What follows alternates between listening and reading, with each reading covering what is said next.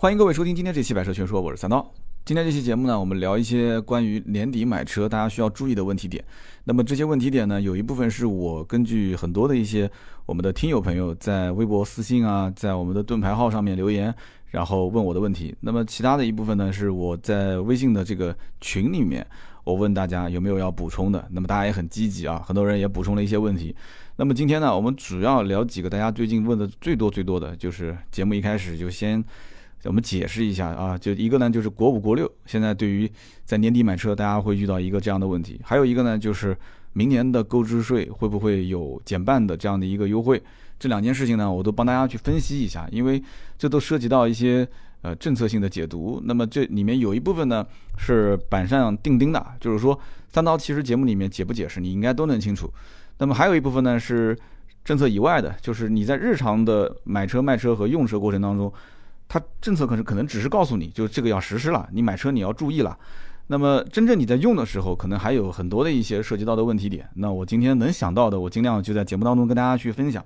那么包括还有就是新能源的政策，那么包括还有很多了，还有包括这个年底购车的一些价格的回调，那么还有包括将来你要如果订车的话，在年底啊，特别是在过年前后这一个时间段，订车的期限。提车的时间点，很多的店它根本就不可能给你一个很明确的时间。那么还有包括银行贷款审核和下款的这个难度，都比以前要难很多。这是什么原因？这背后的一些呃原因跟大家分享分享。还有就是二手车，很多人也知道啊，就是年底卖和明年卖到底有没有区别？什么时候是旺季？什么时候是淡季？什么时候卖更划算？包括买新车也是，好多人都指望说。呃，压在年底十二月份买，然后一直拖拖拖拖拖，能不能拖到明年一月一号再上牌啊？一月一号是元旦，肯定上不了嘛，对吧？法定节假日啊，等到一月五号、一月四号之后，也等于是跨个年嘛。那么一八年的车跟一七年的车，一九年跟一八年的车差一年的话，那这个里面的价格会不会有影响？我们节目呢，因为篇幅有限，所以我们就捡重点去说一说，好不好？那么首先就是关于这个国五、国六，现在基本上。呃，早在一个月前吧，就是十月份开始，大家买车的时候，包括订车的时候，很多人肯定要问了。包括还有一些城市，它已经提前开始执行了啊，有的是今年年底，有的是到明年的一月份。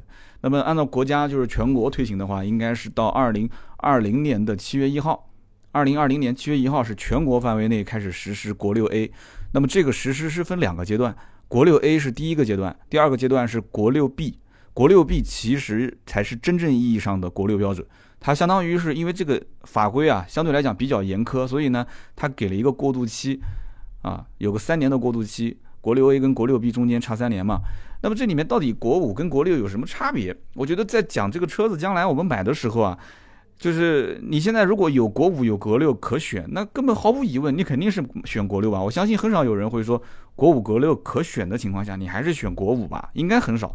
那除非只有一种情况，就是国五的车子相对来讲比较便宜。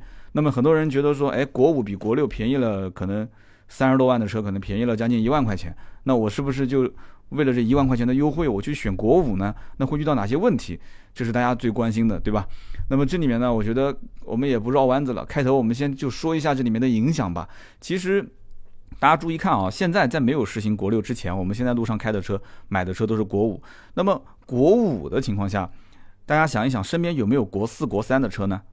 应该是有的吧。你身边应该有很多人开的是国四、国三嘛。只要他，呃，在早几年买的车啊，一七年、一六年之前再买，那么国三的车、国四的车应该是有的。那么他们这些车，国三、国四，有没有说在路上开会受到影响？应该是没有的。就他们在卖车的时候是会受到影响，就是涉及到包括新车啊和外地的迁入的二手车，有些地方它有这个排放的标准，就是本地。不允许外地的二手车迁入，就是国五以下是不允许的。那你国四的车想从南京，你要是卖到，好比说卖到这个，我我来想一个地方啊，比方说卖到啊无锡，然后卖到苏州，那对不起，他就不让你迁。虽然离得不是很远，但是你这个呢，你在南京开没有问题，你国四的车在南京开没关系。但是你只要一去到苏州，那对不起，那边是国五，啊，那你就不可以落户，这是红线，你任何方法都。正常渠道是无法去进去的。那么，国三、国四、国五，那么这样的一些车在路上，其实它主要就是涉及到，第一个涉不涉及禁止销售？你比方说，可能有一些，呃，非常非常特别的一些库存，它就是说这个车子好多好多年前的是国四排放的车，但是它没卖，它是辆新车，一直没卖。那么这个车你在绝大多数已经执行国五的这些地方，它是不可能给你上牌的啊。那么在哪些地方，如果说它没有国五，就是国四能能上牌的话，那或者通过一些非正规的渠道，它能想办法把这个车牌给上了。所以国四的车当年的发票如果开出来没上的话，那到现在你再想上牌难度会非常大。它是属于叫禁止销售、禁止注册、禁止转入，这个不同的地区政策会有所区别啊。但是这个是会受到限制的。那么还有就是限行，你像有一些景区，它会贴一些那种牌，就是指示牌，上面会写叫做。禁止黄标车就入内。什么叫黄标车？黄标车就是国二嘛，国二以下。那么这种黄标车的话，有一些面包车，年份比较比较老的，但是还在路上开。有些人可能这个预算有限，他想买便宜的面包车，几千块钱的。那么在当地，其实这个车子因为国家没有强制报废的这个政策，所以它是引导你去报废。但你不报废的话，那怎么办？你也可以开，但是你可以开，我也可以禁。怎么禁呢？我就禁止你去这些区域啊，这些环境比较好的地方。所以大家就知道了吗？不管是国五还是国六，其实所涉及到的就是第一个，是不是禁止销售？你要你要如果说是禁止注册上牌、禁止销售的话，那这个车你就不要想了，再便宜你都不要买。但对不起，并不是这样子的，并不是这样子的。国五的车，即使是到了明年，就是一九年一月一号，有一些城市不是提前执行了吗？啊，像这个北京啊、天津啊、河北啊、河南啊、山东啊这些城市，它都是明年。提前执行就是一九年一月一月一号开始，但是这个政策其实现在目前好像也是待定啊，就是说暂定是这样子的，因为毕竟还有还有还有将近两个月的时间，你要等正式的这个文件下来之后确定了，那大家就心里有底了，就是说一月一号开始，这些城市河北、河南、北京、天津、山东，那就是国六了。一月一号开始必须必须是国六的车才能上牌，那么对不起，国五的车是不是一月一号就不能上牌呢？也不是。啊，有人会觉得，哎，怎么会也不是呢？它这里有一个缓冲期，什么个概念呢？就是说，如果是一八年的十二月三十一号，你买了一辆国五的车，你的发票开的是开在一八年十二月三十一号之前啊，就是你比方说三十一号当天你把这个发票开出来了，你买了，那么你在一九年的一月三十一号之前，仍然还是可以凭这个发票去上牌的，大家能理解这个意思吧？但是你如果国五的车，你要是开到二零一九年一月一号的发票，那对不起，你这个车就不能上牌了，你就只能想办法去那些目前还在执行国五标准，就还没有强制推行国六标准的这些城市，你去这些城市想办法去上这些外地的牌。但是在这些已经执行了，一就假使说一九年一月一号已经执行的国六标准的城市，你开的发票是一六年一月一号的发票，但是你是国五排放的车，你在这些城市是上不了牌的。啊，所以这一点大家一定要记得啊，一定要记得。所以这样的话，也就导致 4S 店其实它不会那么傻，4S 店会在一八年十二月三十一号之前，即使没有人来买车，仓库里面如果有一批车是一八年十二月三十一号之前在在库的，而且是国五的车，他一定会提前把发票给开出来。大家能理解我的意思吗？他一定会把发票提前给开出来。那么之后，至于有人来买怎么操作，那这里面涉及到一个财税系统的问题了，好吧？这节目里面我不用多讲，4S 店肯定会帮你搞定的。那么如果说是一九年一月一号开始，你到任何一家 4S 店去买车的话，你买到的这个国六的车，它仓库里一定是有的，那你就不涉及这个问题。但你要如果买到的是国五的车，刚刚我不说了吗？一九年一月三十一号之前。他只要发票是十二月三十一号之前的发票，他仍然是可以帮你去办理上牌的手续，所以还会出现这么一个小小的短短暂的一个过渡期。这个过渡期其实受影响的，在一九年一月一号和一月三十一号，也就是那么几个城市，那么几个省份。所以今天听节目的，如果是刚刚我们提到的这几个省份的话，那么刚刚说的这一段话，其实对你来讲是有有必要去了解的。那么同样的，到二零二零年的七月一号的时候，那么全国的老百姓。那么都会遇到这样的问题，但是到那个时候的话，大家要知道一点，这里面首先涉及到就是汽车厂商在制造车辆的时候，他在排产的时候，他就已经开始按照国六的标准对这个车辆进行了优化。所以，因此你现在如果有朋友去买买车的话，你应该能看到，在买车的时候，它已经会出现在它的配置表里面会写。同一款车型分国五跟国六，你现在如果是经常逛汽车之家，你已经会看到最近刚上市的车都会出现这种情况，它上面会写什么什么同样的价格啊，好比说十二万四千八，国五；十二万四千八，国六。它会写的很清楚。那么有一些呢是是只针对，比方说国六的，现在已经有了嘛，对吧？它只针对这些啊这些这个提前二零一九年一月一号或者是一八年底，你像海南就是一八年十一月份，对吧？执行国六 A 标准，它会往这个区域先先配配发提前配发国六的车。那么有一些这个还没到一九年一月一号提前执行的这个城市，它就是以国五先消化，因为厂方的库存是有一个提前量的。就是我们现在要要从厂方去进货，厂方肯定是提前先把这个车生产好，所以国五的车也需要消化，那它肯定是不会往北京、天津这种地方发，它先往这些二零二零年七月一号才能执行就执行国六的这些城市先消化一部分。但是九月份，据我了解，很多的品牌从今年九月份之后，它的生产线已经开始下线的车辆都是国六的了。所以你看，大家想一想这个问题点，能理解了吧？如果你是厂家，从二零一八年的九月一号之后。下线的车辆都是国六标准的，那么经销商可能最多就是延迟一个月左右。经销经销商 4S 店提货从十月份开始，基本上到店的都是国六。那么其实今年年底就不涉及这些问题了。十二月三十一号中间还隔了将近一个月的时间呢，这一个月的时间，全中国的经销商消化国五的库存，那么同时开始。啊，净化和替换掉国六的这个新车的库存，慢慢慢慢不就全部 OK 了吗？等到你到了十二月份再去拿车的时候，订车的时候，那 4S 店其实就不涉及国五、国六切换的问题了。所以大家一定要记得啊，不管你是买国五还是买国六，其实排放标准对你的实际的影响是这辆车将来在二手车迁入迁出的时候会有一些限制。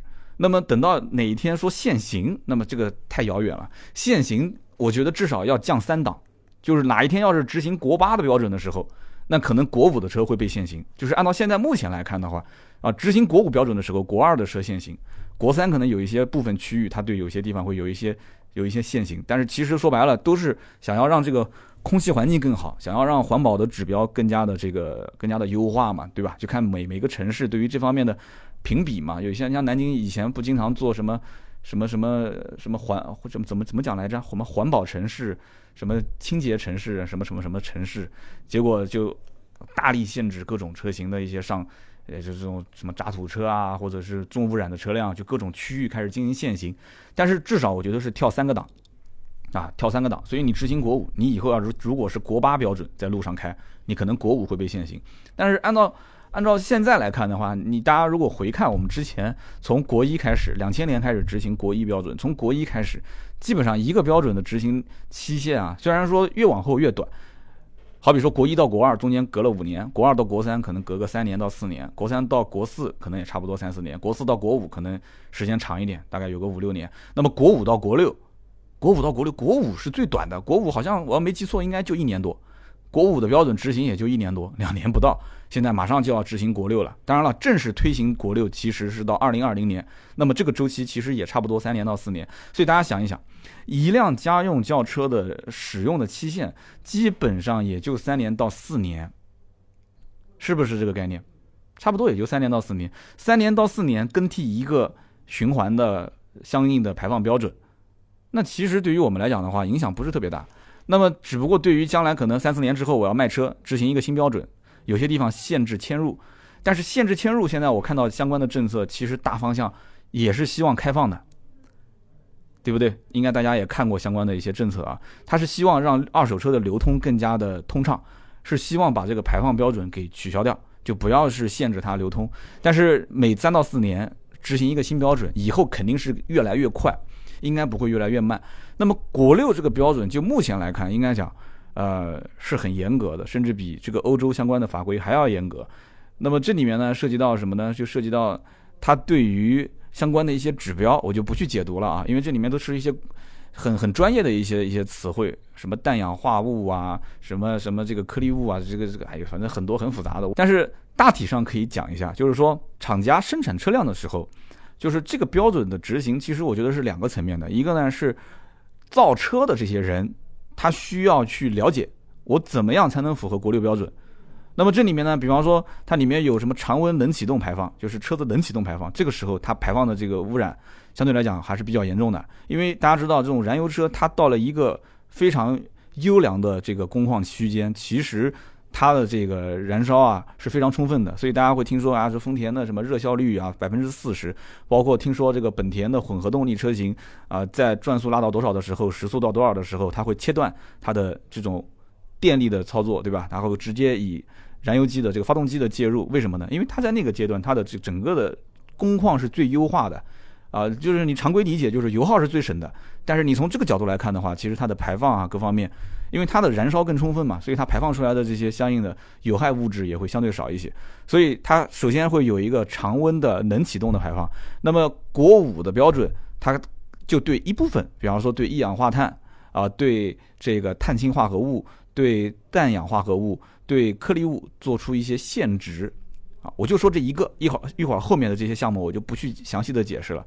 那么，但是国六标准它就不是这样子的。国六标准的话，它就增加了氧化亚氮，这个我都从来没听过的啊。还有包括什么颗粒物粒子数量限值，然后相对于国五标准，一氧化碳加盐了百分之三十。那么国六 B 的标准对于这个一氧化碳再加盐百分之二十，对于碳氢化合物什么氮氧化物再加盐百分之五十。对于颗粒物再加盐百分之三十，大家一听其实就懂了吧？就就是比以前的这个整个的，呃，测试环节，它所拉的这种平均线更高了嘛，对不对？就简单的讲，就是污染物的排放限值进行了加严，就要求车企对这些技术产品进行一些升级和改进。其实说白了就是这个。那么这只是其中的一项，我数了一下，一共有多少项呢？三四五六七八九十十一项。这十一项其中，你比方说。加油污染物排放测试，这个以前国五是没有的，是不需要测试的。国六是有了，包括车内空气质量，国五是没有要求；排放质保期，国五没有要求；混合动力车，国五没有要求，现在都有要求了。所以国六相当于就是以前没有的，现在有了，人无我有；以前有的，现在更严了啊，人有我优。其实就干这件事情。那么这里面具体十一项，大家感兴趣也可以在我们的节目的这个文档里面可以去看，我会把这个贴出来，大家一个一个的去看，我就不解释了。那么这里面包括对我们的好处，其实说白了就是让环境更好嘛。但是实际开起来，我觉得没有什么大的影响。但是真正有影响的，我觉得有几个方面因素。第一个就是大家想一想啊，就是说这些成本高了以后，车企是不是在相应的优化的过程中，对于它的这个成本也增加了？那么车价。现在车价，你说哪家车企敢往上提啊？大家都是在往下压，对不对？那么往下压车价，又不能往上提车价，包括我们之前一直在聊的双积分政策，也就是说，你做纯电车、混合动力车型的比例和你做燃油车的比例，它有一个标准，对吧？你的平均所有的车系的平均的油耗不能超过五点五，那这还得了？所以就导致现在很多的车企啊，就在想尽一切的脑筋。去解决这方面的问题，所以你别光看车企好像很有钱，其实它面临的困难也很大，应该说是挑战了，还真不是说一般二般的困难。所以你会发现，你看小排量涡轮增压的车越来越多啊，什么 1.2T、1.3T、1.0T，对吧？三缸这些越来越多，而且大家注意看，还有一个细节就是，以前用什么 AT 变速箱的，现在开始都换成了双离合，很多都换成双离合了。大家去仔细的去扫一下你们之前关注的这些车型，新款上市以前是 AT 变速箱，现在变成双离合。我看很多人都在吐槽说双离合变速箱这个不好那个不好。的确，在驾驶的质感方面，双离合变速箱啊，虽然换挡速度很快，但是有的时候呢，你你要看是哪一家供应的啊。有一些品牌它在低档位，特别是长期的这种。就是这个堵车环境下去行驶，或者说你平时有一些啊暴力驾驶的这种行为的话，它有的时候时间久了以后啊，它低档位的顿挫会非常强，这个是没办法的。那你说 AT 变速箱是不是一点的问题都没有呢？也不一定啊。AT 变速箱也要看是什么厂家的人去调教。那么 AT 变速箱和双离合变速箱至少在一个方面是可以解决当下的一个问题的，哪个方面呢？就是这个环保法规啊，双积分政策。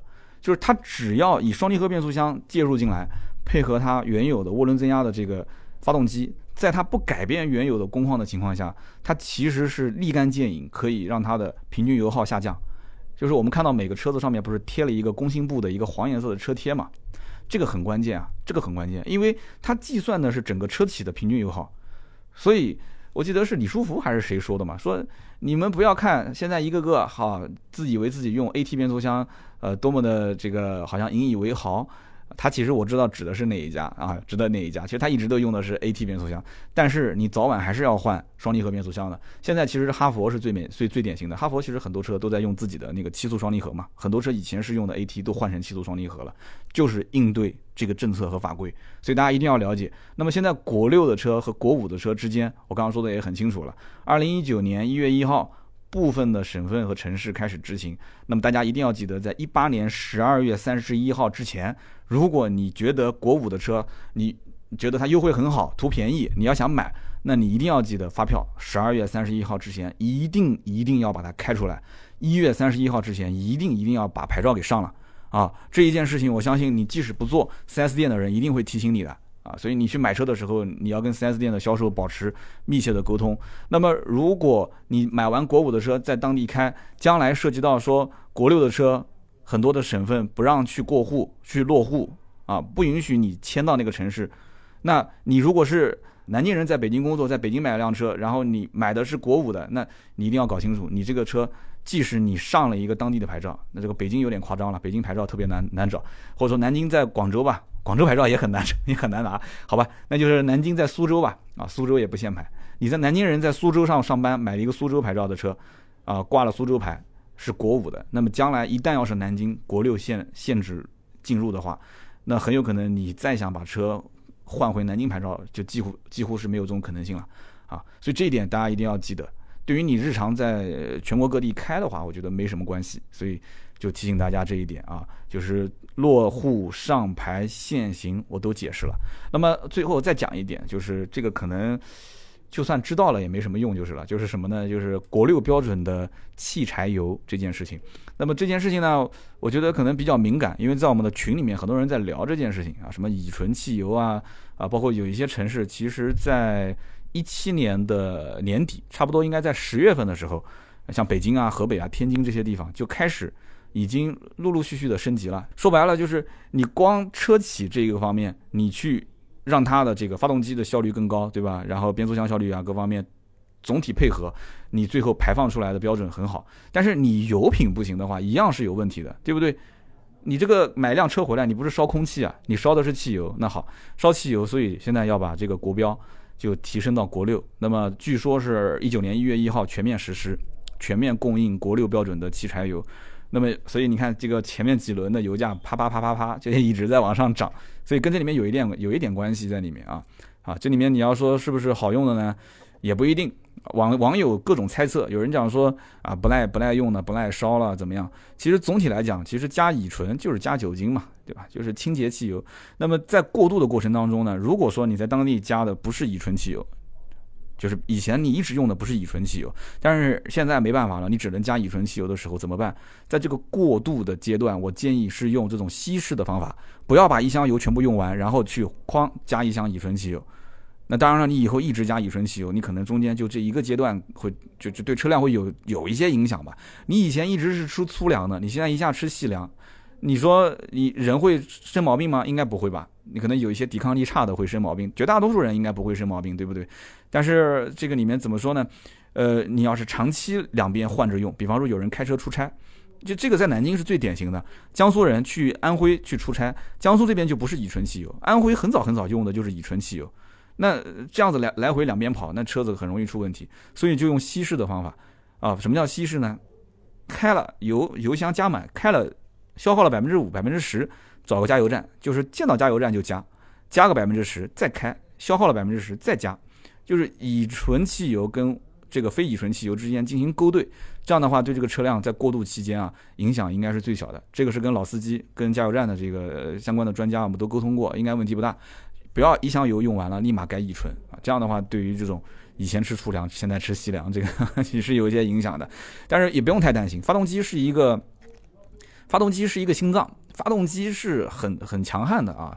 绝大多数的市面上的发动机，工程师肯定是经历过各种严苛的考验，所以你不要把它想的太苛刻。但是这个东西呢又很关键，所以呢怎么办呢？对吧？就环境所迫啊，它就是这样的一个情况。那大家就照这样的一种方法，我也给过你建议了啊，能怎么操作就尽量怎么操作吧。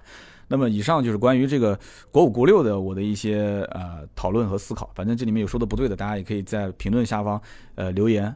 增加一些大家的这种共识，好不好？那么大家如果想要更多了解，也可以在下面看看评论，肯定是有一些大神会给出一些建议的。好，我们下面接着聊的就是关于二零一九年这个购置税会不会减半。其实这个话题很好解释啊，就是二零一九年的购置税会不会减半这件事情，你就看二零一八年十二月三十一号的前后那两天，它会不会出政策不就行了嘛？这件事情现在大家问任何人都是预测。你就问再权威、再权威的人，他也是预测，因为政策这个东西可能也就是到了二零一八年的十二月三十一号的工作工作时间，比方说下午的五点半之前，他可能就五点三十那最后一秒钟啪出个政策，那你前面的预测那都是没有用的。你说不会，你说会，那都是没有用的。那么我只是说这一个就是网上的讨论为什么会出现，它的源头我觉得有两个点，第一个点就是二零一八年的一月一号开始。将原有的这个购置税的，呃优惠政策取消掉了，就是恢复到百分之十。那么按照很多人的想法，就是这个政策是不是一年一变？哎，那么到了今年一八年十二月三十一号，那这个恢复到百分之十，它不就结束了吗？那么到了二零一九年，那很有可能，因为你不可能涨，是不是？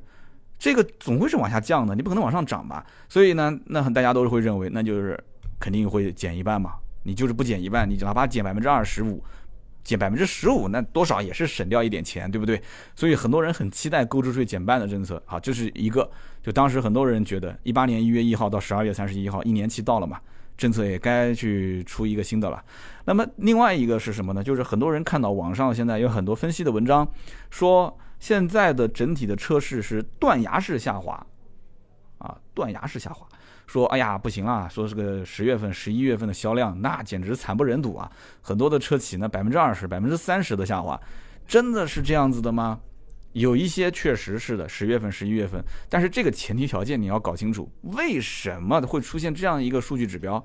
是因为它的产能不足，就是它没有产出这么多车，它本来就是分配给经销商就那么多车，经销商就只有那么多车来卖，它跟去年同期比。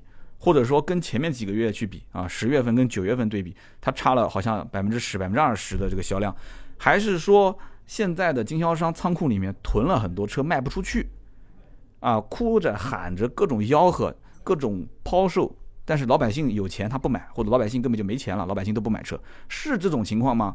这种情况你需要具体情况具体分析。据我现在来看的数据指标的话，跟去年同期比，今年就算到了，就不出意外啊，就算到了年底，这个二零一八年十二月三十一号，它的整个的中国汽车市场的销量啊，乘用车的销量，相对于去年二零一七年来讲，还是有上涨的，兄弟们啊，还是略微的有一点上涨的，因为现在这个具体指标没出来，我相信很多的汽车厂，特别是排名在前三、前四的，他为了保住自己的位置嘛。对不对？那你说你在任的领导，去年上汽好比说是排第一还是第二？那你今年你掉到前三了，前前三之后排在第四了，那你开玩笑，那这个这个责任谁能担？没人能担得起啊，对不对？所以前面前三名、前四名他是要保持这种调性，就是领导在任，他肯定要干这个事，所以他可能会让经销商或者让这个生产线，他需要下达更啊严苛的这个指标，经销商厂家出库，经销商提货，这叫 STK，就是发票一开就出去了。那我厂家相当于这个销售任务已经完成了，但是经销商的车子拿到手上卖给客户，这才是完成了最终的销售，对不对？那我们当时讲这个叫内部叫 AAK，AAK 的这个指标就是你发票一开出来，相当于是完成了一个 AAK 嘛。那这种情况下，经销商的库存库存深度，你把这些货全部压给经销商，经销商卖不出去，那最终很容易对这个品牌有伤害啊。对不对？你就像什么六折什么的、七折什么的，对吧？这很多品牌一看就大让价、大优惠，其实源头上就是在这种排产计划以及某些不负责任的领导在下达这种任务指标的时候，就是拍脑袋、拍胸脯、拍屁股嘛，不就是干这种事情嘛，对吧？你管他死活呢？厂家的车子压出去，跟区域经理下死命令，你必须这个月完成这么多台，我不管怎么样，经销商一定要打款。好了，这个领导最后蹭蹭蹭的，他的官位就升上去了。但是呢，下面死掉一批经销商，啊，然后经销商就互相倒货、互相窜货呀，各种乱七八糟的政策，它都会出现。所以这两年我感觉啊，其实大家都开始趋于理性了，特别是日系车，日系车是越来越理性，甚至于就是有点类似于像饥饿营销啊，就是我就产那么多车，经销商啊，我带你赚钱，你也不要把价格放得很低，包括现在上市的很多车，你像上次我聊的那个，就是前两天聊的那个长得挺丑的那车叫什么来着？叫叫菲斯塔，对，菲斯塔。我当时聊那个现代菲斯塔的时候，那个菲斯塔也不是说挺丑啊，我收回我的话，就是前脸比较丑，其实侧面跟侧后还是挺好看的，就是这么一个车。当时我不说了嘛，厂家和经销商之间的这种进货的差价就几千块钱，它就几千块钱。但是我个人，我和经销商是这么聊的，我说我个人分析，这个车子将来其实返利应该不会比不会比现在少，他会用其他的方式方法来来刺激你去卖这个车。一定不可能就几千块钱的，因为我们以前卖车卖那么多年，也遇到过这种，就是刚开始上来一款新车，我当时一看这个政策，这厂家返利怎么就这么一点？但是后来我才知道，他其实是刚开始是为了让经销商啊，如果我给你返利很大，一辆车说啊中间能挣两万块三万块，那你很快你就会优惠一万，优惠一万五，因为我优惠个一万五，我还有五千块钱的利润可以挣，对吧？但是我只给你几千块钱的利润点，你就不敢优惠了。而且厂家不需要说强制让你说保持你原价销售啊，不需要跟你讲，因为你不敢让，你不敢让，你稍微一让你就你首先就没有几台车，我每个月就给你配个六台，配个十台，你就那么十台车，一台车就那么几千块钱，你还让吗？你没必要让啊。所以刚开始他就会保持一个这种调性。现在我发现很多车企其实都是很理性的，因此我们把这个话题说说回来，因此这些的因素你都不去考虑，你光看到说。啊，这个好像什么什么品牌销量十月份比九月份下滑了百分之二十，下滑百分之三十。你光拿这个数据去吓唬那些读者，让这些消费者看了以后很紧张，说啊，怎么怎么下滑那么多啊？啊，中国汽车车市开始要崩盘了。哎呀，我就开始准备抄底，我准备年底去抄底。这种写文章的人就是极其不负责任的人，啊，极其不负责任的人，你根本就不懂啊，你懂什么东西啊？对不对？厂家到底是以什么样的政策前提来压货给经销商？是压还是不压？对不对？经销商的仓库里面，你根本就没有实际去调研它的库存深度是多少。什么叫库存深度？这个月我卖两百台车，我仓库里面是多少台车？如果是三百台车，你用三百比两百；如果是四百台车，你就是四百比两百。上个月卖了两百台，这个月仓库里面还有四百台，但是我这个月我卖不出去两百台，我只能卖出去一百台。我的天，那这个经销商估计日子就不好过了。四百台库存只能卖出去一百台，那还有三百台库存，你下个月还要再进货啊？你还要再进货？你是根据上个月的销量再同样去。这个配货进来，你这不是说饭店配菜啊？说今天卖不出去扔了，那边损失一点钱，这个损失的钱反正加在我的利润里面也无所谓，减掉嘛。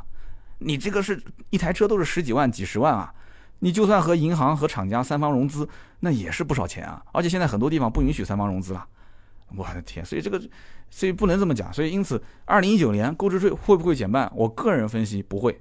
啊，我给的这个答案非常明确，我绕了半天，很多人很急，说你三刀，你到底会不会减半？你到底说一个。我的预测只能说是我的预测，不会减半，不会减半。而且再换句话讲，没有必要去救救市啊？为什么要救呢？就算有人讲说这个卖不出去了，这个肯定要救一救嘛，对吧？这么多车企，就算这么多车企又怎么样呢？我为什么要救？现在的大环境是什么？大环境是让这个新能源车要起来，新能源车要起来。燃油车如果燃油车的比例下降，新能源车的政策虽然说现在新能源车的补贴也是越来越少，但是因为限牌，因为限行，新能源车对于绝大多数的这些城市，如果有限行有限牌，它是刚需。我讲的没错吧？它是刚需，它可以有一块牌照，你拿不到牌照，它可以有块牌。你拿到了牌照之后，有些限行的地方，它对于新能源车，它还会有一些优惠政策。所以因此。购置税的减半政策和新能源，就是下面我们要聊的新能源的补贴政策之间，它一定是一个互动啊，一定是一个互动，或者说是一个互补。所以这一点，我们就顺势讲下面一个话题了，就是说新能源的补贴政策会不会有变化？我相信呢，其实关于新能源车，如果最近这两年啊，在一些限牌城市。啊，不管是上海啊、广州啊、北京啊这些地方的听友，大家如果有研究过的话，一定是知道这里面的补贴政策是有过一些调整的。但是大体上来讲，这个变化对于是不是能影响你最终买和不买这个新能源车，你告诉我，这个因素影响大不大？并不是很大。讲个不好听的，去年如果说是补贴七万块钱，好比说是国补加地补补贴七万块钱，今年就算收回到六万块钱，你在一个限牌城市，你牌照。花十万块钱才能买到，或者说，这个你的牌照，你甚至于花钱你都买不到，你需要拍，你甚至还要等，对吧？你拍也拍不到，你还要等，像抽签一样要等好多好多年。但是呢，哎，有个新能源车，这个车子你买完之后，它能解决你牌照的问题，解决你限行的问题，不就回到刚刚我说的这个事情上面吗？那么即使补贴少了，你会不会去买？我就问你这个问题点，绝大多数的人都是会买的。就是这个补贴对于你的最终的销售决策啊，其实影响并不是很大。那么就算补贴多了，那你说是不是买的人更多了呢？也不一定。现在比方说我补贴你七万，就像我们之前聊那个蔚来 ES 八，很多人买这个车之前啊，你。只看这个补贴前的价格，很多人都不知道补贴多少钱，补贴之后是多少钱。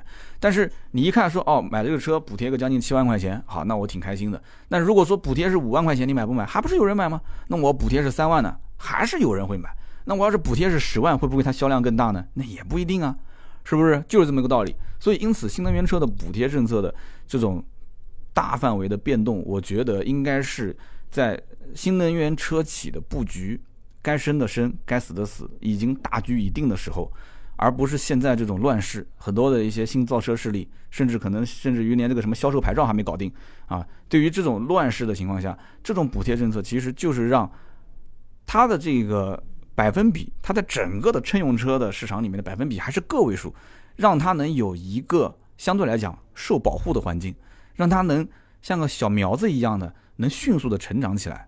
啊，开始去把燃油车的一部分用户转换成新能源车的用户，这是个引导性的政策。到现在为止，我都认为它是引导性的政策。所以，呃，对于一些什么这个限牌城市，那么当然了，你也知道它购置税也不用交嘛，对吧？那那是很划算啊。你买个燃油车，你还要交购置税，那你还没有补贴，但是车价本身也不便宜。所以这就是为什么大家对这个新能源车的补贴政策，呃，既要去研究要去看，但是又不敏感的原因。因为你就知道它的价格标的本来就是虚高嘛，对吧？价格就是虚高，完了之后一补贴完价格，你才能觉得说啊，这是一个相对来讲还算比较正常的价格。然后你和燃油车去比一比啊，还少个购置税啊，将来的使用成本还比较低。所以新能源的这个车型的补贴政策，我觉得变化应该不会太大。那么往后走的话，随着这个厂家的产能销量越来越多，老百姓的认可度越来越高。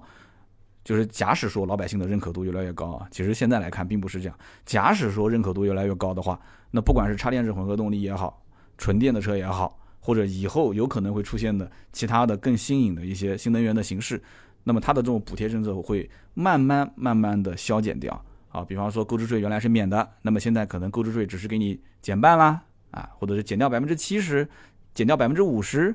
减掉百分之三十，减掉百分之十，一分钱不减，它就是这样子嘛，就一点一点收呗，对不对？完了之后，可能呃，包括车企以前是给你免费装充电桩，甚至现在有一些为了卖新能源车，为了卖电动车，小区如果说不给装充电桩，他会甚至有专人来帮你去沟通，不用你去沟通，他来帮你沟通。所以这就是他的一个初级阶段嘛，他想卖车嘛，想引导你来消费嘛。那么越往后，随着大家都能理解、都能认可、都想买、都愿意买，或者甚至于在某些情况下你非买不可的时候，那么它自然就不需要再补贴了嘛，对不对？这个是大家应该能理解吧？滴滴打车的形式你都懂啊，对不对？新能源车的补贴政策会不会有变化？我觉得二零一九年新能源车的补贴的政策应该讲变化不会太大，因为它还是一个比较缓慢的增长趋势，因为这里面本身技术方面也没有大的革新，也没有出现哪一家品牌说寡头垄断。把其他品牌全部干倒了、干翻了，买新能源车必须买他家的，也不至于。所以这里面我觉得补贴政策不会有变化，厂方的政策也不会有变化，但是往回收这是必然的，只是幅度比较慢而已啊。那么接着往下聊，下面一个问题就是说，很多人啊买车的时候发现说年底买车怎么价格感觉回调了很多啊？很多人都跟我反映这件事情，说我想买这种年底就是促销优惠力度比较大的车，有没有这种车型？买车这件事情呢，我还是抱着这个观点啊，什么时候用？什么时候买？很多车型现在年底去买，其实说的不好听一点，就是伸头被宰。你比方说那个新款上的奔驰 C 这个车型，因为我还是比较了解的，对吧？奔驰 C 本来就是就是按我们的心里面的预期，就是三万块钱优惠是很正常的。因为不管是老版本还是说你是改款新版本，就是对于我来讲，这款车优惠三万就是一个正常行情。宝马三系优惠幅度就很大，你不能说因为你改款，你上了一个新的奔驰 C。你这次就现在就开始原价卖，一分钱不让，那这个我从我的我如果是消费者，我是不能我是不能接受，绝对不能接受的。但是又有人就看新 C 很好看啊，内饰啊，对吧？那个 Command 的那个系统都升级过后，觉得哎，我就想买，那怎么办？那怎么办呢？那就谈呗。经销商如果是原价销售，那这个利润肯定是不得了的嘛，对吧？那么你跟他谈，无非就谈什么呢？能不能送保养啊？能不能送延保啊？他现金不让，但是你让他在这方面给你做一些弥补呗。但是用不了多久，这种车型的竞争肯定是非常非常非常激烈的。将来让个三万块钱是早晚的，肯定是一点一点让的嘛。所以从现在这个时间点，十二呃十一月份开始，一直到明年的三月份，基本上这个期间，经销商卖车没什么压力，特别是这种很畅销的车型，包括像宝马五系，宝马五系改款。改完款之后，优惠幅度哇，一下子往回收了三个点，收了五个点，一个点就是四五千块钱，三个点、五个点，那就是一万多、两万多块钱。所以很多人就不能接受，说啊，怎么回事啊？我我之前问的，你之前问的是什么时候问的？这个我就要想问你了，对吧？因为最近买买车上会遇到经常是这种问题啊，就是我之前问价格很低，之前问是什么时候问的？有的人是九月底问的，九月底就是十一的行情，有人就是十一的时候问的，十一的行情，你现在到十一月份。啊，十一国庆节的行情，你现在到十一月份再拿那个行情比较，你就会心里面不平衡。而且我可以告诉你，越往后越不平衡。你到了十二月份还会往回收，因为它都任务完成了嘛。而且有些车到年底了，它上新款，对吧？甚至它不是什么换代的新款，只不过是个改款车型，但是呢，它都会利用这个由头开始把优惠幅度往回收。那么什么车型会有大降价呢？几种车型，第一个。就是这个车本来就卖的不好，冷门车。我之前节目里面也提到过的，比较冷门的一些车型。那这种车型在每个车系里面都有，对吧？你除了那个主销车，那么其他的车都属于冷门车。还有呢，就是有些呢颜色不太好的，它仓库里面放着，可能主销是白色，主销是黑色，但是呢，它可能红色、蓝色、什么灰不溜秋的颜色啊，老鼠灰这种颜色，哎，那它它不好卖。但是呢，你你不问，他也不会告诉你。你可以问他，你说，哎，你这个车系里面的这个颜色哪个是比较滞销的啊？他说，哎，我们仓库里面有一辆都放了半年了，这种车在年底他一般会尽快处理掉。但这种车你会买吗？我就想问你了，你会买吗？一些冷门车型，一些冷门的颜色，或者是一些冷门的配置，还有一些车它就是那么一个配置卖的好，其他配置卖的都不好，对吧？有些车是越到顶配越难卖，有些车是越到低配越难卖。那仓库里面如果放那么一两辆顶配的，你买不买？这个车本来原价就三十万的，优惠个五万块钱，卖二十五万，就它主力销售车型。但是它顶配卖四十万，会出现这种车型的很多啊。顶配卖四十万，但是呢，它可以优惠十万。哎，它优惠完的顶配的价格和三十万的价格其实差不多的，但是顶配又是一个老鼠灰的颜色，你要不要？啊，你要的明明是个白色，或者是一个黑色。所以你说年底有没有大幅促销的车型？我可以告诉你，每一个品牌都有。只不过热门热销的品牌当中，它可能会有冷门车型，或者是冷门颜色。那么长期，那有人讲长期滞销、长期冷门的一些品牌，那是不是是不是到年底了就会大大型促销呢？比方说像什么雷诺啊，反正就类似什么 DS 啊，就这些牌子会不会？我告诉你也不会。为什么呢？首先，它本来平时日子就很难过，车子也不太好卖，那么它平时的优惠幅度就很大。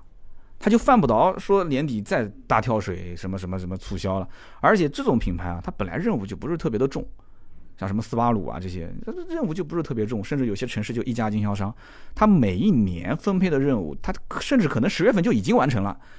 你看有些这个店，我上次那天朋友圈我看到是哪个品牌啊？总经理带员工去度假去了，去度假去了，出去玩去了，为什么呢？任务完成了，不想卖了。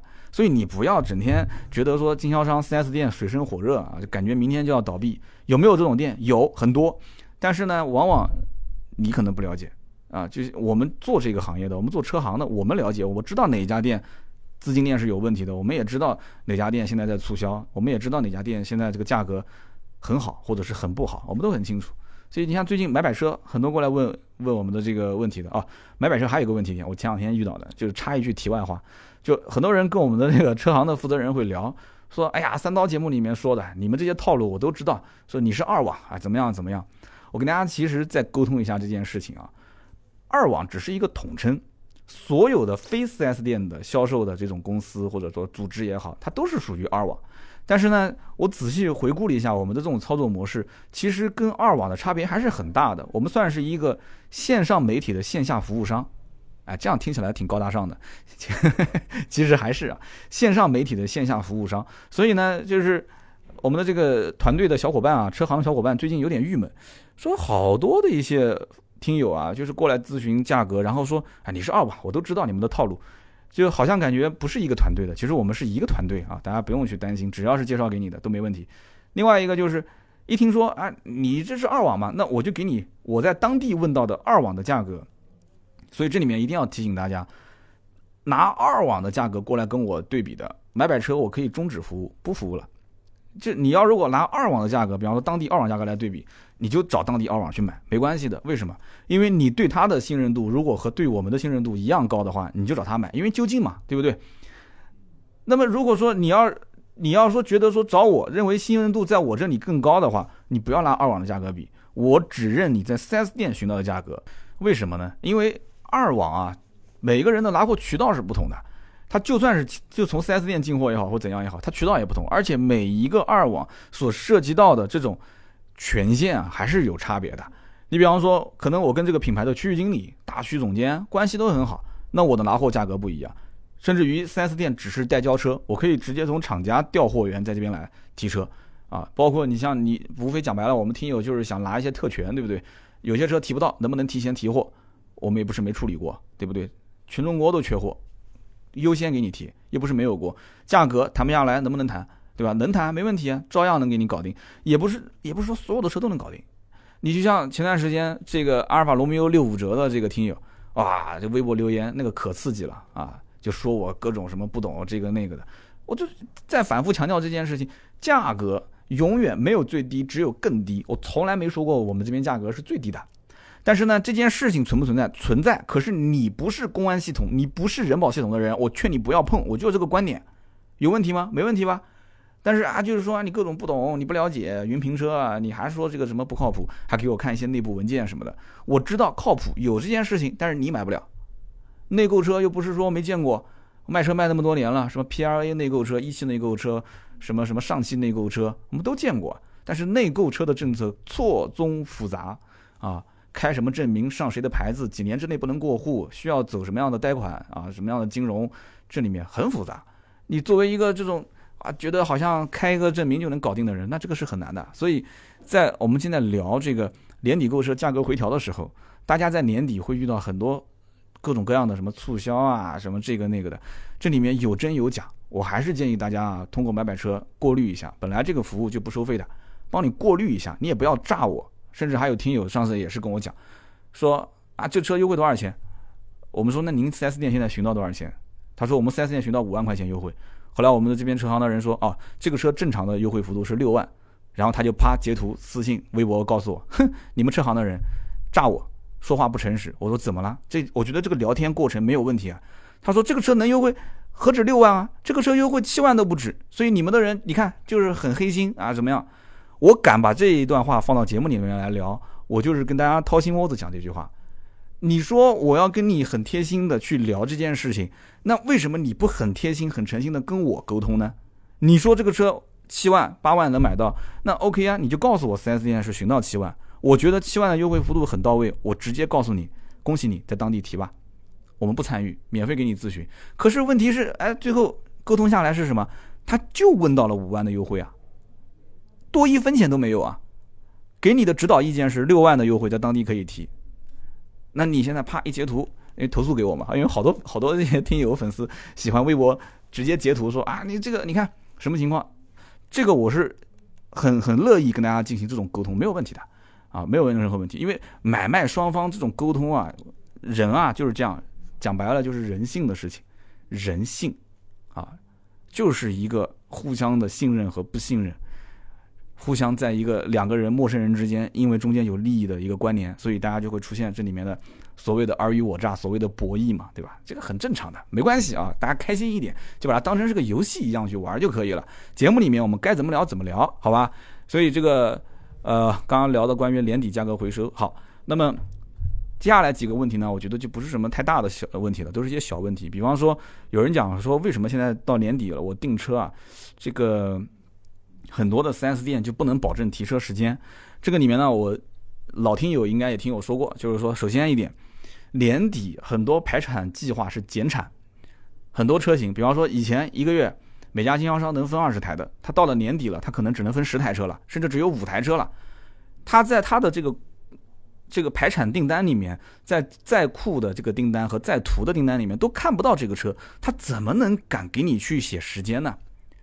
我举个例子，比方说你要跟我订一辆国产车，比方说订一辆奥迪 A 四，我一看仓库里面的十台车都已经卖掉了，在途的五台车卖了四台，还有一台，但是那一台不是你想要的配置，不是你想要的颜色，不是你想要的内饰颜色，你又不要，那不要，我再看生产线，生产线今年年底。我们每家 4S 店会有计划员，计划员所能配到的十二月份的订单就车型就十个，就十台，而且这十台车只是有一个车型，没有具体的外形内颜色，呃，外饰颜色跟内饰颜色，车身颜色跟内饰颜色都没有，那我怎么敢给你定呢？比方说，我只能看到说十二月份会到这个十辆奥迪 A 四，呃，两辆是低配的，三辆啊五辆是中配的，这个三辆是高配的。具具体就什么颜色什么我都不知道，那你说我一定要白外黑内，我怎么给你定呢？对不对？所以我不能告诉你具体时间，但是你一定要说，哎呀不行，你不给具体时间我就不签，我就不定。那么销售就逼得没办法，销售就想那怎么办呢？我十二月份的排产计划里面，我都看不到你要的车。有的销售胆子大就赌一把，就赌这十台车当中有一台就是你要的，对吧？那么有的销售胆子小，他不敢写，他就说那车到即提，车到即提等于没写。一月左右提车等于没写，只要有左右都等于没写，都是废话。这胆子大的敢写，胆子大写说一月三十一日前提车，哇，这胆子特别大。那到时候配不到货怎么办呢？那就吵呀，吵找领导出来解决问题啊。那这个反正领导你签字的，又不是我签字的，对吧？虽然有我签字，但领导你比我官大。经常有的领导不都被销售就这么坑了嘛？啊，因为任务没完成，订单也有任务的。但是对于客户来讲，我还是建议各位到了年底。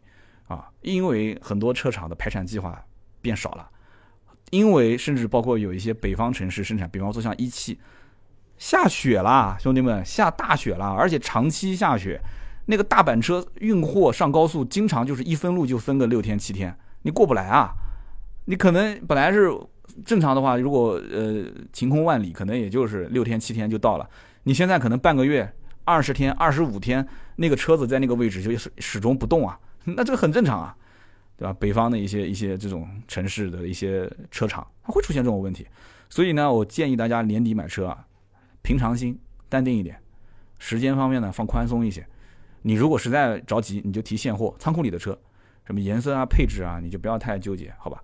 那么再往后呢，就是这个有些人问，说这个年底为什么贷款好像比以前困难？包括现在那些什么所谓的一成首付啊，什么零首付，好像也比以前困难了。什么原因？几方面。第一方面，如果你把银行的这个资金啊想成一个大的水池，年头、年中到年尾，水龙头一直在放，它就那么多钱嘛，对不对？它放放放放放，放到年底，其实池子里面已经没有多少水了。它肯定是捡那些优质客户先放啊，对不对？如果有一百个人过来贷款，总金额要贷一个亿。啊，这个夸张了啊！一万个人要贷一个亿，那么这个里面，其中你是属于这一万个人当中前一千个最优质的用户。我想问你，银行放不放贷款给你？银行就是借钱也要给你贷，对不对？您这么优质，那当然贷了。但是如果说你有瑕疵，就像我最近有些人问我说啊，我这个信用卡还款啊，有有有两个月的逾期，这个贷款受不受限制？那当然是受限制了，怎么不受限制呢？这里面就是最严苛的是什么呢？就是被直接 pass，就是你不可以贷，这是最严格的。那么这里面除了银行贷款以外，还有包括厂家的金融贷款。厂家金融贷款虽然相对宽松一些，但是要知道，很多厂家金融贷款它其实也是和银行合作的，只不过这里面一部分的风险是转嫁给了这些汽车厂的金融公司，转嫁给他，他来做担保，因为他有一个任务是要促进新新车销售嘛。那么也变得严格，在年底买车做贷款会比年初跟年终要严格很多，最严重就是被直接拒掉。那么再往后会出现什么呢？就是信用有瑕疵，你要贷了三十万，但是只给你批了二十万，那你是买还是不买？所以这个建议大家签合同一定一定要写上，如果因为贷款的问题，能不能退定金？真的是这样的，你可能在年初、年终你贷款都没有问题，但是你到了年尾、到了年底的时候，你就是不属于那个一个一万个人当中前一千个优质用户，你可能就被拒掉了。你可能下款的额度就会受到很大的影响，所以年底一定要记住这个很关键。好，我们最后说说这个关于二手车买卖的问题。到了年底了，大家如果要买新车，很有可能你还要把手上的二手车处理掉，对吧？那么新车我也说了，也不是什么车价格都是最低。那么二手车呢？二手车其实是这样子的，那么当然是能赶在年底前处理，那就赶在年底前处理，因为你到了明年又多了一岁嘛，对吧？包括也有人问说，那我新车我能不能从十二月份提车开始，一直不上牌，一直不上牌，一直压到一月一号？首先。今年的情况很特殊，还存在一个国五、国六的问题，前面已经解释过了，不重复啊。其次，你的临牌能打几次？你的临牌能用几天？这个事情你要搞清楚啊。如果在当地，你要是有这个本事，说你能开一张三十天的临牌，并且这三十天的临牌你能连续再开两次，相当于你就可以三十乘以三就是九十天，那相当于你就可以开三个月。我的天！那你别说是十二月份买车了，那你就是十月份买车，你也可以一直开到一月份。你有这个本事吗？我知道很多城市现在不允许开三十天临牌，很多城市的临牌可能就是七天，可能就是甚至更短，就是三天、两天、一天。所以临牌能用多久？你的车能压着多久？那有些人讲说，那我不开就是了，我买回来我就放仓库里面，我就会一直放放放，临牌过期了我也放，我就压着。也没有问题，但是呢，你要考虑到还有一个就是购置税啊，购置税有一个缴纳期限，你不要逾期，逾期你要补钱的啊，你要有这个滞纳金。那么另外一个就是，你到时候临牌过期了，也不是说没有办法到到这个车管所去上牌，找一辆拖车，真的是这样，有过啊，真有过啊，找一辆拖车，从你们家把这个车一直拖到车管所，你路上就交警肯定不会拦你的嘛，到车管所进行上牌，问题也不大啊，你可以一直挨。那这个成本划不划算？你自己看。呃，一七年十二月三十一号的车和一八年一月一号的车，或者说一八年十二月三十一跟一九年一月一号，其实在呃评估方面还是会有一点点影响的。至少在你将来卖车的时候，你可以跟人家说：“哎，我这个是一九年的车。”然后打开行驶证一看，啊，原来是一九年一月一号，有一点点的影响。随着你的车辆的使用的年限越来越多，这个影响会越来越小。你如果说一九年一月号一月一号的车，今年刚买，到了一二零二零年你去卖，那你的车相当于是一一岁，对吧？一年。但是你一八年十二月三十一号的车，到二零二零年的一月一号你去卖，那别人脑海里面第一印象，你这车是两年的车，其实并不是两年的车嘛，只不过是十三个月的车，十二个月零一天的车，仅此而已。所以这会吃一点小亏。那么大家如果说能避免，尽量避免。但是实在避免不了呢，我觉得影响不是特别大。我相信。多数人不可能说今天买过一年就买吧，三年五年之后这种影响非常小。但是我刚刚说的这个上牌的事情，就是新车压在那个时间点去上牌，你还是要稍微注意一下。好的，那么以上就是关于今天哇，也聊了将近一个小时了，就是年底大家买车啊会遇到的一些问题点。呃，也感谢各位在我们的微信群里面的讨论，呃，也感谢大家对于买买车的这个信任和支持。就这个买买车的业务一上线呢，每一天我们都能接到很多很多的网友的这个在线的询问。盾牌也很辛苦，呃，我们其实也应该感谢一下，就是盾牌的这个服务到目前为止的话，大家还是挺认可的吧。虽然说有的时候会偶尔周六周日回复的慢一点，那么从我的角度来讲，我还是建议是周一到周五啊工作时间在线咨询，这样的话盾牌的回复效率会非常的快。那么再次感谢大家的支持啊！那么最后再说一个题外话，呃，很多人最近看到盾牌的朋友圈在发，又是靠垫啊，又是反光贴啊，呃，大家有人就开玩笑说三刀啊，终于这么多年开始要割韭菜了啊，开始卖东西了。你不是一直不做电商吗？现在开始做了，好，所以节目最后的最后，听到最后肯定都是老铁嘛，我只跟老铁解释，因为你不了解我，或者是你只是呃偶尔听一听，也不想了解的人，不需要去听我这番话，好不好？这个呢不叫电商，你看我们这个叫电商吗？首先东西卖的那么便宜，对吧？那么便宜，全网络随你去拿，京东价格比，淘宝价格比，包括甚至是做汽车内容的同行，很多同行都在做电商，是吧？你拿着同样的东西去比，应该没有一家的价格有我那么低。我还是那句话，这个价格放在网上就属于扰乱市场。上游的原供厂商其实已经跟我提过很多次意见了，就是说你不能这么玩，而且。人家也是反复强调，就是说你是不是只在你朋友圈发，只辐射你的粉丝的那么一些人，啊，你不会是说发个什么二维码或者是一个在线商城长期销售？我说我不是的，就那么几天，随时可以停。所以你看那个靠垫，啪一上去之后就三天时间就停掉了，我们就不做了。那么反光贴也是一样的，反光贴随你怎么选，这东西本来就很便宜，随你在网上任何渠道你去看同行的，或者是这个我讲的是汽车媒体同行啊，包括这个淘宝的店铺，随便你搜排行榜排名，有有这个价格的吗？十六片就卖三十五，还包邮啊，接近于亏本的价格在卖，平成本在卖。那么这个里面很好玩的现象是出现什么呢？有人第一个会觉得说，哎，这个是不是收到手之后能够无理由退货呢？这是我们最近面临到这个问题点。你就算如果无理由退货的话，他退回来的成本谁承担？快递费用他还要到付。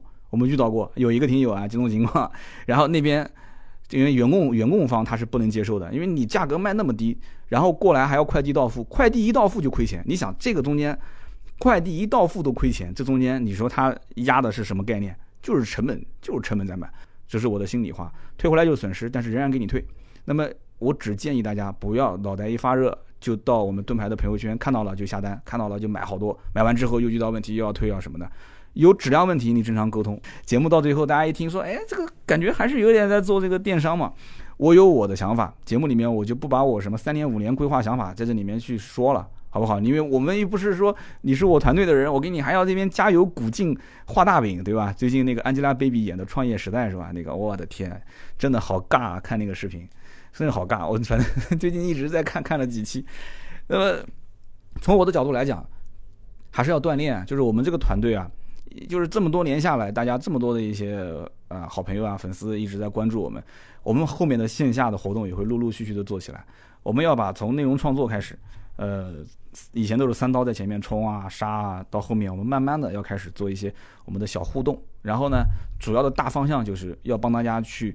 牟利去找到这里面的一些一线的大品牌的，对于我们的养车用车有帮助的产品，把它做到一个最低最低的价格，让大家去能享受这样的一个高品质的用车生活。那么对于我来讲，我真正要挣的是什么钱？一定不是这些商品的钱。大家一定要记住这件事情，不是说卖个车贴、卖个头枕要挣钱。我将来真的要挣你们的钱，一定不是这些钱。那是什么钱？你们可以好好想一想，有些人应该是懂我的，有些人不懂我的，那我就不在节目里面解释了。好，反正你只要知道我前面这句话，哈，一定不是挣这些东西的钱，这些东西能发家致富吗？不可能的事情，对不对？我将来要发家致富的肯定不是这个，好吧？啊，当然也肯定不是广告的钱，因为广告的收益将来一定是会往下滑的。任何的媒体形式，电视、电台、报纸、杂志，你看它都是会有一个周期性的，自媒体肯定也是一样的，将来肯定是会往下滑的。好吧，那我有我的规划，希望大家呢也能在未来的这个时间段呢，看着三刀啊怎么去成长啊，包括看到我摔跤也都 OK 的。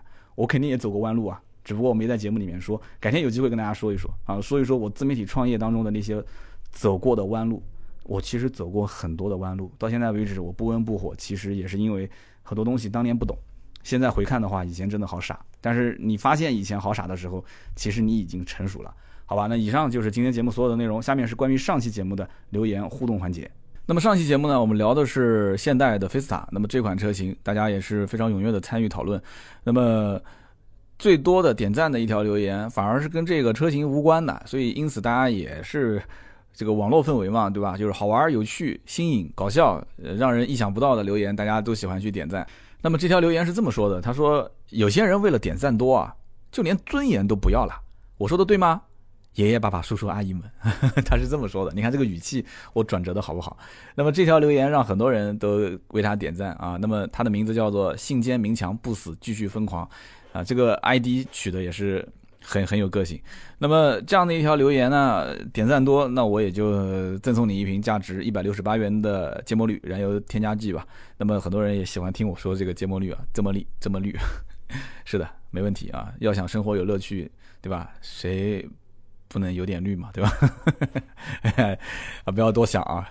那么下面一条留言叫做君君 H W 零，他说现代的本土化车型其实不少，但是呢老车拉皮的很多。比方说像 i X 三五，虽然设计上面也是考虑了中国市场的需求，那么在老款基础上整个车拉大了一圈，配置也是增加了，但是感觉缺乏一点诚意。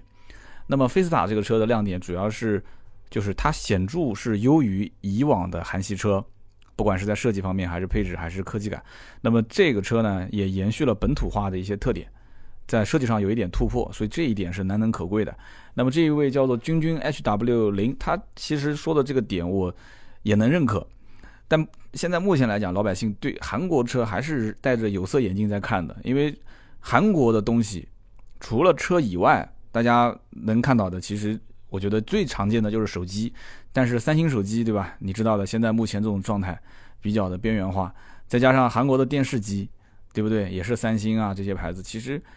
呃，也比较的边缘化，所以因此，就是你讲到日本的东西，其实有的时候汽车这个产品，它的影响力、它的价格的刚性，就是它的保值率啊，它的硬通货的这种程度，跟整个的这个国家的产品序列有很大的一个关系，而不是就仅仅是汽车这一个产品。我个人是这么想的，所以当你在说这个产品本土化，但是呢老车拉皮。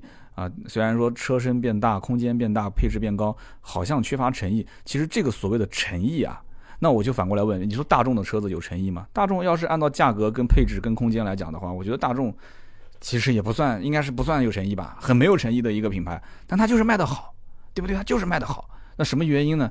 这个就跟他的家世有关，对不对？我觉得就跟每个人的家世一样，他是要讲究门当户对的。是不是？所以韩国车在中国，大家戴着有色眼镜去看它，它想要改变，想要突破，想要不套娃，想要每款车有自己的特点特色，但是呢，苦苦挣扎。大家能接受的韩国车，都是一些便宜的韩国车，都是一些几万块钱的、十万块钱不到的。再往上十几万、二十万的韩国车，那很多人觉得我十几二十万了，我还买什么韩国车呢？啊，就会存在存在这样的一种想法。好，感谢你君君这个 H W 零的留言。那么下面一位呢，叫做我想个昵称好难啊。他说：“呃，老婆大人也听了这期节目，他的疑问是这样的：十七寸的轮毂和十八寸的轮毂有什么区别？啊？那么我作为她老公啊，我是这么回复的：我说十八寸的轮毂更漂亮一些，但是呢，这个十七寸轮毂理论上来讲，它比十八寸轮毂在加速方面啊会更快一些。那么十七寸的轮毂，它的轮胎呢也更厚一些，呃，但是价格会相对便宜一些。那么另外一个就是现代的双离合其实是召回过的。”啊，这位听友也是提醒了我，当然了，很多听友也提醒了我，在评论区说北京现代的双离合变速箱是有召回过的，不是你说的一点问题没有。那他还补充了一句，就是说十七和十八寸的轮胎，呃，两条胎的价格差差不多三百块钱，所以呢，就这么来看的话，这个选装包就单从价格上来看是很值的。但是呢，我觉得他应该不会用什么大厂的轮胎啊，呃，这个我提醒一下，上期节目应该说了是马吉斯的胎啊。他说：“呃，失之东隅，收之桑榆。哇，这个很有文化啊！就这句话，说实话，一开始这两个字我都怕读错，我还特意查了一下，应该没读错吧？失之东隅，收之桑榆。啊，这这个意思大概就是说，反正这边失去的，那边还是会帮你再收回来。看似是很便宜，但是如果轮胎的质感不好，呃，可能自己后期还要再换、再改装，所以这个花费可能更多。这条留言呢，呃，我觉得涉及到的信息点比较多。首先，单纯从一千多块钱的这种。”选装的价位上来讲，这个肯定是便宜的，这件事情是事实，我们就不去讨论了。但是呢，你说十七变十八轮毂之后，十八寸轮毂配什么胎啊？这个因为我没有看到，所以我就不好说。但是目前十七轮毂上是马吉斯的胎，马吉斯的胎呢，呃，虽然成本或者说品牌不像什么固特异啊，或者是像米其林那么大。就是一提到轮胎，大家都能知道这个牌子。但是像这种马吉斯，可能很多人不知道。但是这个胎的成本本身不便宜，这一点大家应该也能理解，对吧？你每一个品牌旗下也要分高中低档不同的档次的产品。所以十八的轮毂，呃，如果选装之后，你可以问一下销售，让销售跟官方去确认一下用的是什么标号的轮胎，你再确定，呃，选不选购。那么轮胎的这个扁平啊，确实也是会有一些区别。那么，呃，关于加速这一块呢，我也不算太认可，因为。呃，理论上来讲的话，十七轮毂是比十上十八轮毂应该讲可能在提速方面会略快一些。如果它的材质不变，因为你要想车速快的话，有很多的因素会有影响，包括这个轮毂的重量，包括你轮胎的素质啊，包括你的这个你的扁平比。但是其实影响是非常非常轻微的。如果你身边有改装过车的人，他一定是只在意，或者说是他绝对在意的是轮毂的重量。啊，你是锻造式轮毂还是一个大铁圈？你要是个大铁圈，那你这个变得越大，不是越重嘛，对吧？那么油耗、噪音你都会受到一些影响。所以十八的轮毂确实更漂亮一些，啊，开起来好像类似比十七寸轮毂更稳定一些。但是这种大脚的轮毂，对于油耗的影响、噪音的影响，包括对于这种驾控性的影响，这些呢，我觉得稍微了解了解就 OK 了。那么这个里面大轮毂。你帅气其实是放在第一位的，我相信这个油耗略微增加一些，对于很多人来讲并不会特别特别在意。但是这一千块钱能看得见的性价比，我觉得这比你后期换轮毂要好得多。因为你后期换轮毂，你每你虽然是六年免检，但是你上检测线的时候，你轮毂还得换回来。但是这个就不存在这个问题，对吧？因为这个就是原厂出来的状态，好吧？那么关于双离合的这种缺陷的事情，呃，其实至今为止我看到的北京现代的双离合的问题，就是那一次的途胜，对吧？这个现代途胜车型的一个召回，那么当时一六年的时候，呃，一个变速箱控制器单元的瑕疵，那么需要做一个软件升级。那么之前还有过就是踩制动踏板，这个其实跟变速箱我觉得没太大关系啊，是踩制动踏板的时候，制动踏板的呃踏板壁和控制线速之间它会有一些干涉，时间久了以后可能会发生短路，存在隐患。那么我看到的根据我能搜索到的信息，双离合变速箱的召回就这一起。那么这个里面，说实话，它既然也说了是控制单元的程序，那需要有升级，有一些瑕疵。那么并没有说到硬件上的问题点。我相信绝大多数开现代的有过说在起步阶段说熄火趴窝出现问题吗？留言当中我看到有一个是讲说我的伙计，我不知道这个伙计是什么意思。有些地方的方言讲伙计就是我的朋友，广东那边说我的伙计就是我的朋友。那南方像我们这边就是啊，对广东来讲，我们是北方人了，就是北方有的时候说伙计呢，就是我的我我是老板，然后他是我的伙计，啊，那么他说他这个买的现代的车子就是双离合变速箱出问题了，我也不知道具体什么问题，但是有一点我在节目里面其实已经提到了，就是韩国的这个北京现代的这个双离合的变速箱，它不是像德系的 DSG，就是要坏阀体如果坏了，它就趴窝了。就直接就是开不动了，就开不走了，剧烈的抖动之后，车辆就熄火了。